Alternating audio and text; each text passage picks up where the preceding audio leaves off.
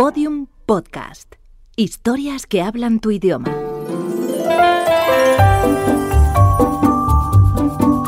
Historias de medianoche. Chicho Ibáñez Serrador.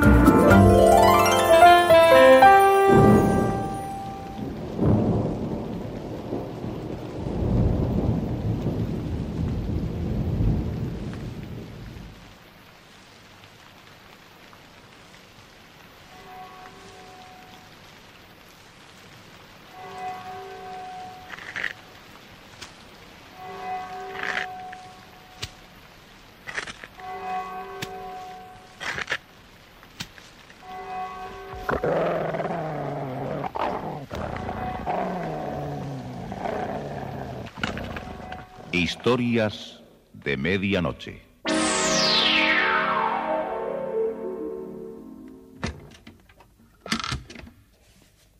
Buenas noches. La cadena Ser les invita desde este momento a entrar en la biblioteca del suspense. Adelante. Nos está esperando Narciso Ibáñez Serrador.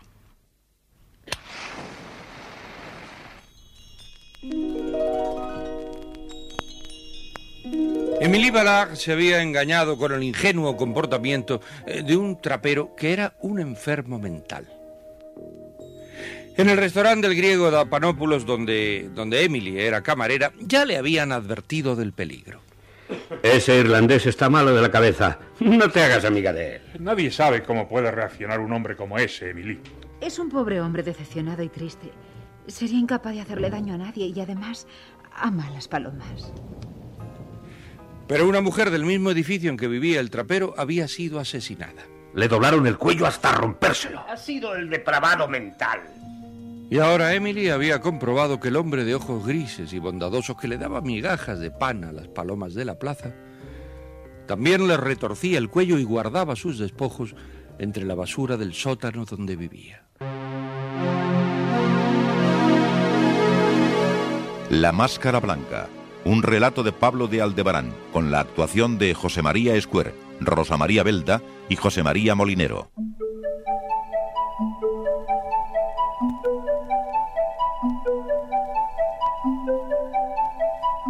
Me he equivocado. Bonnie Ring es un pequeño monstruo que adora el exterminio. Esas palomas muertas entre la basura me producen... Oh, no podré ir más a la plaza a darles de comer. Voy a ver en ellas siempre la muerte. Emily abrió la puerta. ¡Oh! eh, eh, ¿Eres tú? Sintió que se le encogía el estómago. El irlandés eh, desde la puerta le, le sonreía estúpidamente. Fui al restaurante del griego y pregunté por ti. Una camarera me dio la dirección y aquí estoy. Déjame entrar. ¿A qué has venido? Quería... quería verte. Ah, veo que las palomas siguen acompañándote. En la ventana hay varias. Saben que les doy comida. Bonnie se acercó a la ventana y la abrió. Volaron tres palomas, pero una, una quedó picoteando las migajas de pan. Bonnie acercó con cautela la mano y, y cogió la paloma, la levantó hacia su cara y entonces lo hizo. Sus dedos subieron hasta el cuello de la paloma y se cerraron con fuerza hasta que la cabeza quedó colgando.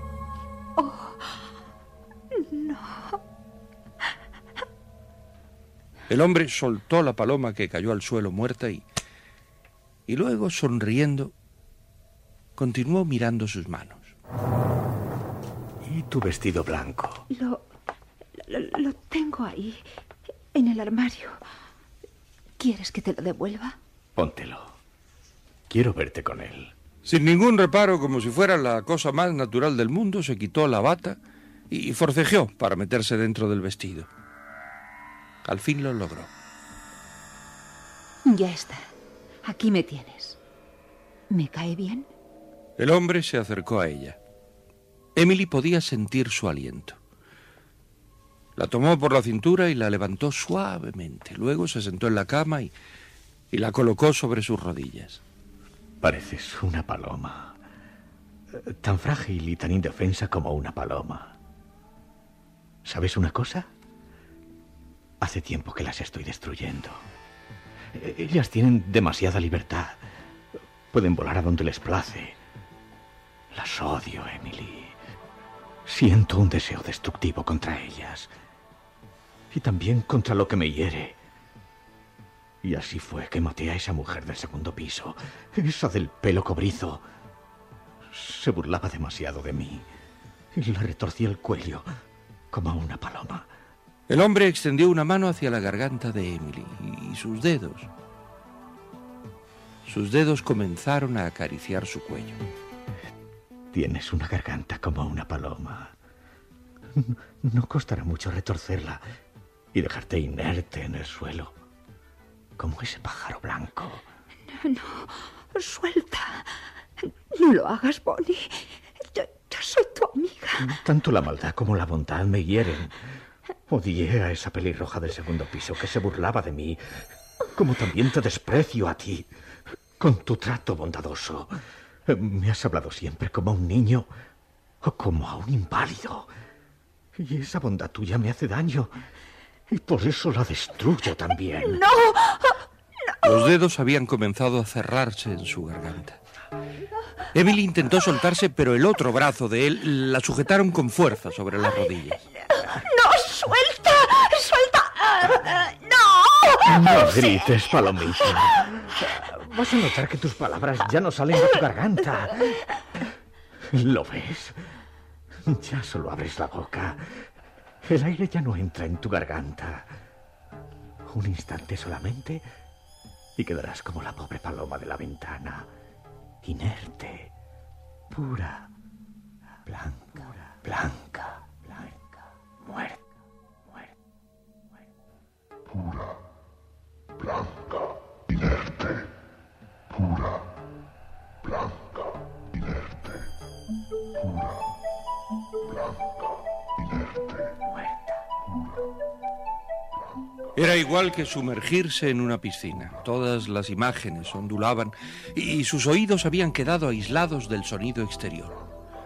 Únicamente oía entre burbujas eh, las palabras del hombre que la estaba estrangulando.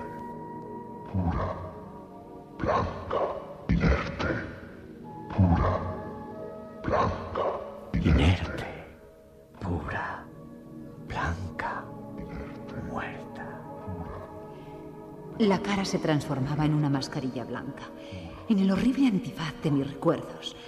Estaba retrocediendo en el tiempo. Todo mi cuerpo se agrandaba y sentía que la muerte había llegado dentro de mí. Toda yo era una inmensa boya de mar, flotando horizontal en la oscuridad.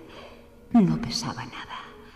Estaba en el resumidero de un tiempo hacia atrás y me pareció que me veía más joven, cuando tenía 19 años, en nuestra casa de Niza, con mi padre y mi hermana Juliet.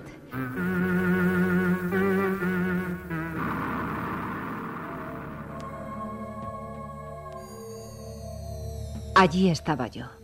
Podía verme leyendo la última de las cartas de mi hermana mayor, Susan, que había muerto hacía tres años.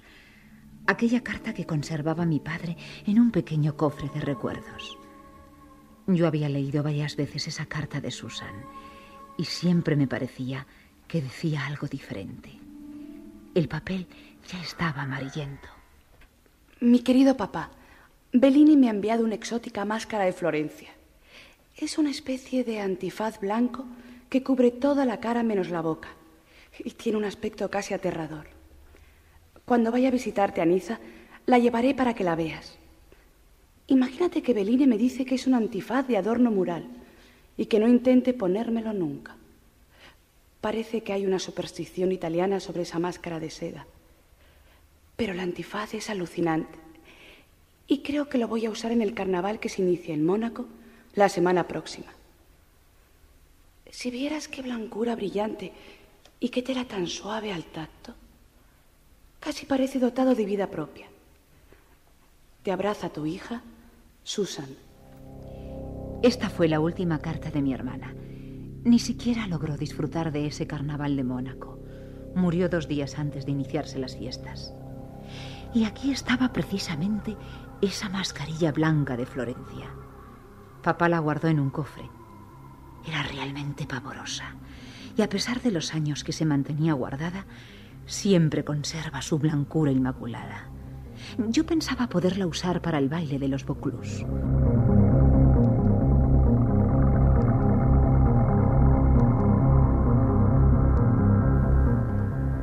Durante la cena de aquella noche, en compañía de papá y de Juliet, mi hermana menor, traté de llevar la conversación hacia el antifaz blanco.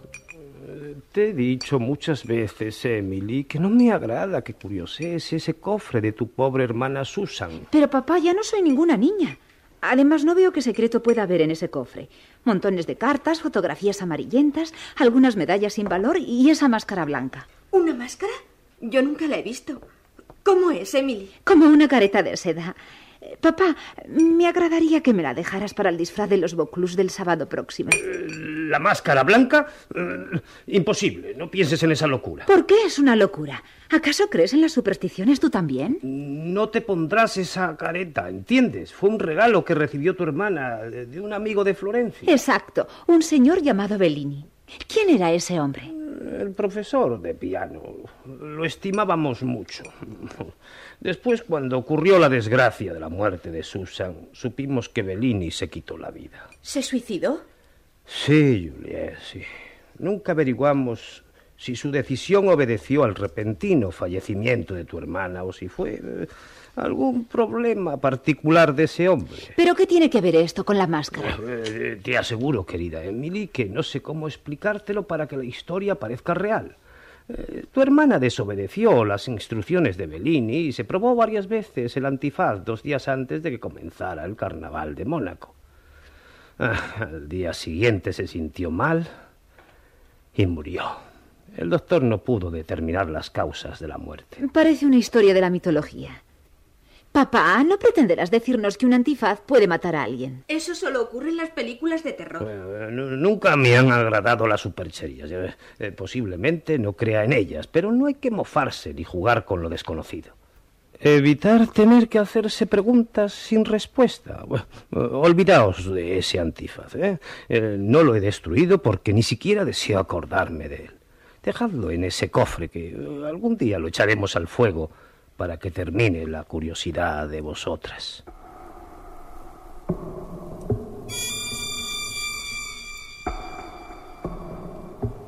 En el atardecer del día siguiente, mi hermana Juliet quiso conocer aquel pedazo de seda blanca con dos perforaciones para las pupilas. Su curiosidad habíase convertido en obsesión y yo accedí a llevarla al cuarto cerrado de la difunta Susan para mostrárselo. Papá siempre ha sido temeroso con todas las cosas relacionadas con fetiches y talismanes. Eso ya no impresiona a la juventud. Este es el cofre. Mm, un pequeño baúl lleno de polvo. Ábrelo. Aquí está la llave, debajo de este reloj. Ayer descubrí el escondite.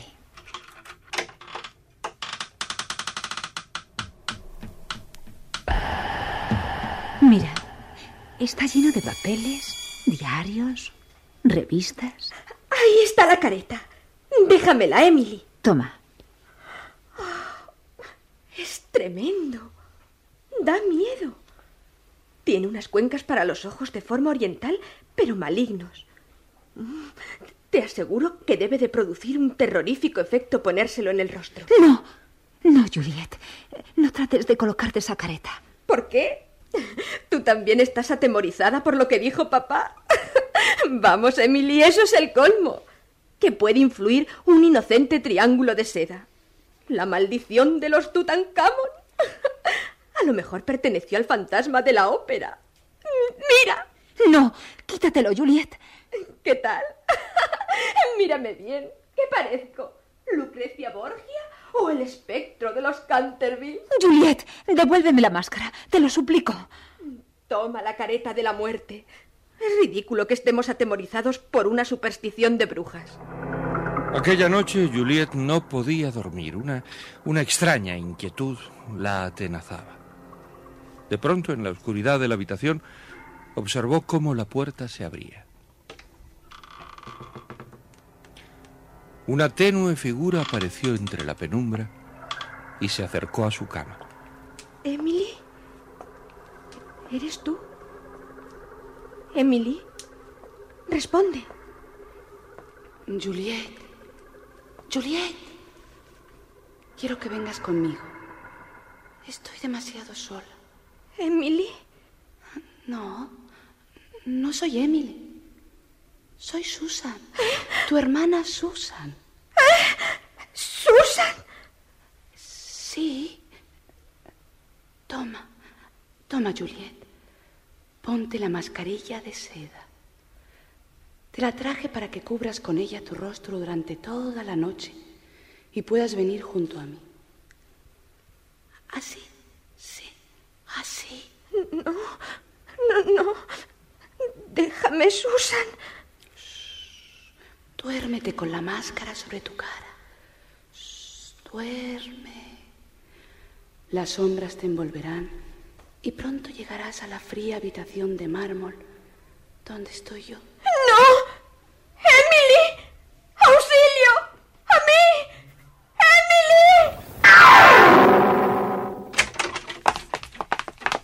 ¿Qué ocurre, Juliet? Juliet, Eh, Escuché su grito angustiado. Juliet. Oh, oh, está desmayada. Y, y su rostro, su rostro está cubierto por ese infernal antifaz. Arráncaselo de su cara. Eh, Sí, papá.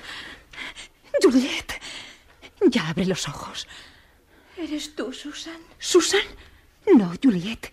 Soy Emily. Está todavía con la influencia de su pesadilla. ¿Por qué me trasladaron otra vez aquí? Estaba tranquila en el recinto de mármol, frío y silencioso, al lado de Susan. Quiero volver allí. Dejadme marchar. Dejadme. Quiero volver con Susan.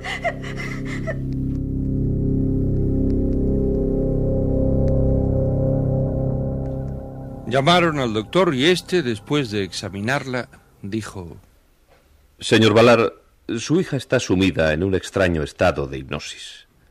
Solamente una impresión de gran fuerza emocional puede causarle ese shock que ha hecho confundir su cerebro.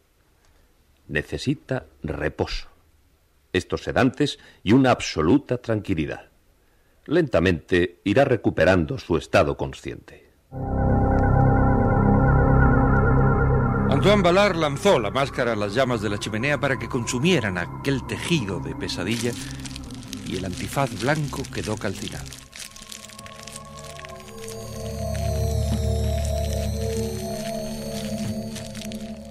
Eh, sí, Emily. Bellini me aseguró que era peligroso usar esa máscara debido a sus propiedades psíquicas inexplicables. Eh, quien se colocara esa careta de seda podría ver a los antiguos poseedores del antifaz. Resulta casi increíble, papá. Aunque después de ver a Juliet, comienzo a creer que ese antifaz produce alteraciones mentales.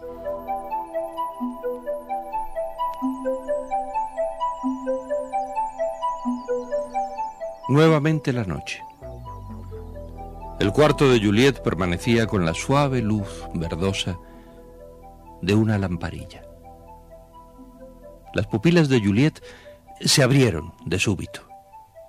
El cuarto estaba ahora sumido en una total oscuridad. A su lado un susurro la envolvía. Juliet, Juliet, Juliet, Juliet. He venido a buscarte. Coloqué sobre tu cara la máscara blanca del reposo eterno. Levántate. Susan, ¿eres tu hermana? Sí. Ven, ven, ven. Apoya tus manos en las mías. Yo te guiaré hacia los silencios. Lentamente. Así, así. Ven, ven, ven. Sígueme, Juliet. Sígueme, Juliet.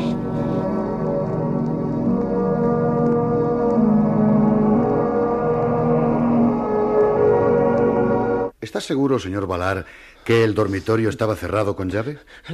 Totalmente seguro, comisario Bouvet. Es imposible que haya podido escapar por la ventana. Sin embargo, es la única posibilidad. Alguien tiene que haber colocado una escalera de mano por la parte exterior. Me, me- me cuesta creer que alguien entró en el jardín por la noche y, y- y con una escalera. Señor Valar, eh, me han acostumbrado a buscar explicaciones lógicas a los problemas que se suscitan. Su hija ha desaparecido. Eh, no, la puerta estaba cerrada y, y la llave la tenía yo. Entonces no hay duda de que salió por la ventana. Y es evidente de que tuvo que usar una cuerda o una escalera.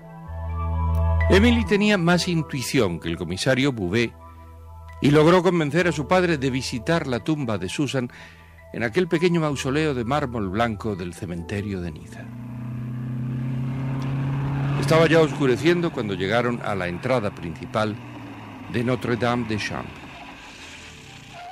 Avanzaron por los sinuosos senderos de los panteones hasta, hasta llegar ante un pequeño mausoleo.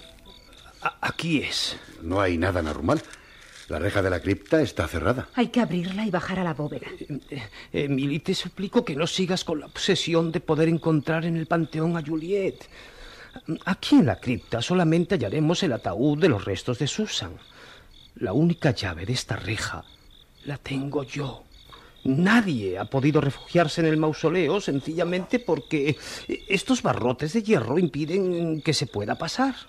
Pero Emily insistió en su idea de visitar el interior de la cripta. El comisario Bouvet abrió la pequeña reja. Observen, la entrada está cubierta por una inmensa telaraña. ¿Desean verdaderamente entrar en la tumba? A Juliet hemos de buscarla en otros lugares. Ilumine con su linterna, comisario. Bajemos. Eh, Yo prefiero quedarme aquí.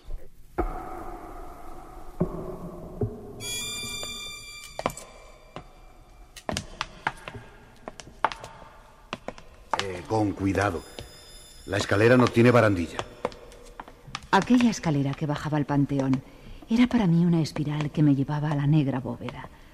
Sentí una corriente de aire frío y con toda mi alma deseaba que mi camino me llevase a otra dirección. A la luz de la linterna del comisario Bouvet daba la impresión de que aquella capa de polvo que cubría los escalones no era tan uniforme como debiera. De pronto el comisario se había detenido en mitad de la escalera, iluminando un peldaño de piedra. Qué extraño. Observe, señorita Valar. ¿No son las huellas de unos pies descalzos? Sí, parecían las huellas de unos pies. Naturalmente eran muy débiles y podría tratarse de una mera ilusión. Pero la sospecha que yo había tenido se estaba confirmando y me llenó de una angustia terrible. Señorita Valar, quédese aquí. No hace falta que baje más. Tenga la linterna. Ilumine hacia el fondo. Yo iré hasta los panteones y si todo está normal, subiré otra vez. Con la linterna en la mano y a solas, Emily estuvo un par de minutos esperando sin que el comisario Bouvet diese señales de vida. ¡Comisario Bouvet! ¡Comisario Bouvet! ¡Conteste! Emily decidió continuar bajando por la estrecha escalera de piedra.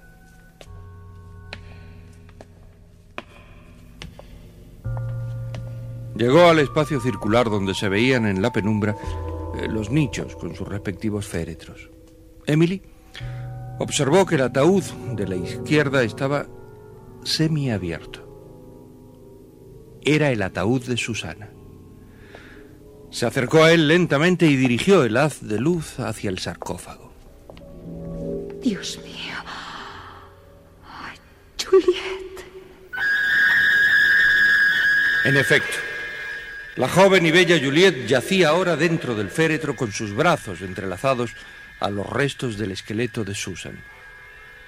Sobre el rígido rostro de Juliet podía verse una máscara de seda blanca. Me parece que grité con todas mis fuerzas. Tengo la vaga idea de que atravesé a todo correr aquella bóveda, perseguida por un silbido ultraterreno. No era una corriente de aire frío y húmedo, sino una ráfaga violenta, casi deliberada, que procedía de los panteones. Recuerdo que corrí hacia las escaleras y que para mi desgracia se me cayó la linterna de las manos. La oscuridad y la ráfaga helada que me perseguía con su estridente silbido aumentaron mi terror. A pesar de que el viento soplaba a mis espaldas, noté que en vez de empujarme me impedía avanzar. No podía subir los peldaños de la escalera y me retenía, igual que si me hubiera trabado con un lazo. Creo, creo que grité pidiendo ayuda. No lo sé. Solo recuerdo que me hundí en el abismo de las tinieblas y que la vida se escapaba de mí. Y escuchaba anticipadamente las palabras de un hombre que me estrangularía diez años después. Inerte, inerte, pura, pura, blanca,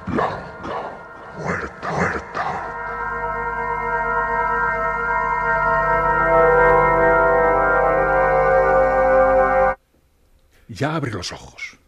Vuelven, sí. Señorita Valar, ¿se siente bien? Estaba en un cuarto de paredes blancas. Se hallaba en una cama.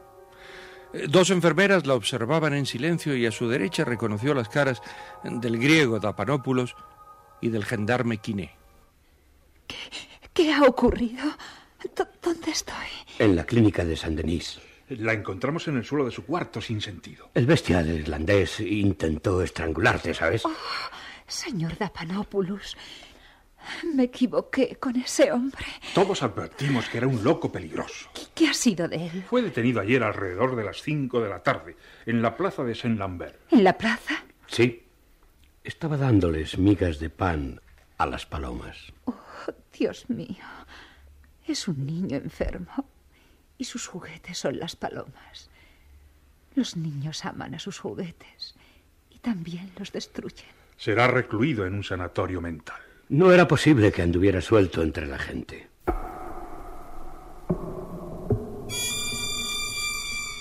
No me sentía a gusto en Marsella, después de todo lo que había ocurrido. Y como por otra parte no deseaba volver a Niza, la ciudad que me traía tan tristes recuerdos, decidí irme a vivir con mi tío Raymond en la localidad de Arles, a orillas del Ródano. Tenía la impresión de que seguía tras ella la sombra del maleficio de la máscara blanca.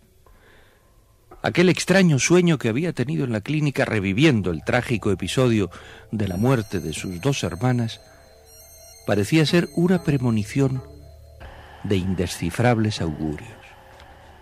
Mi tío Raymond, que pensaba irse a Bélgica a vivir con una hermana, trató de ayudarme a través de sus amistades. Escribió varias cartas para tratar de conseguir para mí una ocupación digna. Después de varias semanas sin lograr ninguna respuesta, y cuando mi impaciencia ya llegaba a su límite, llegó aquella lacónica carta de Saint-Remy, firmada por una anciana señora, Beatriz Villiers. Y atendiendo a la petición de su amigo Marcel Groff, en la que me recomendaba la señorita Emilie Valar, tengo el agrado de manifestarle que no tengo inconveniente en que su distinguida sobrina pueda desempeñarse como ama de llaves en mi casa de San Remy. Si accede a mis condiciones, espero tenerla aquí prontamente. Saluda usted atentamente, Beatriz Villiers.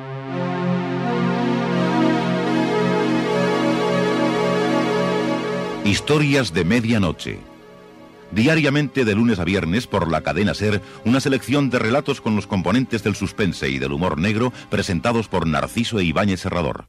Bueno, pues si alguno de ustedes quiere, eh, quiere tener un antifaz blanco, acabamos de recibir una partida de Florencia con certificado de maleficio válido por todo un año.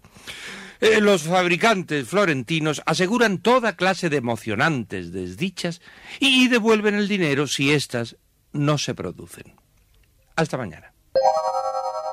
Historias de medianoche, con mucho suspense. Síguenos en Twitter, arroba podiumpodcast y en facebook.com barra podiumpodcast.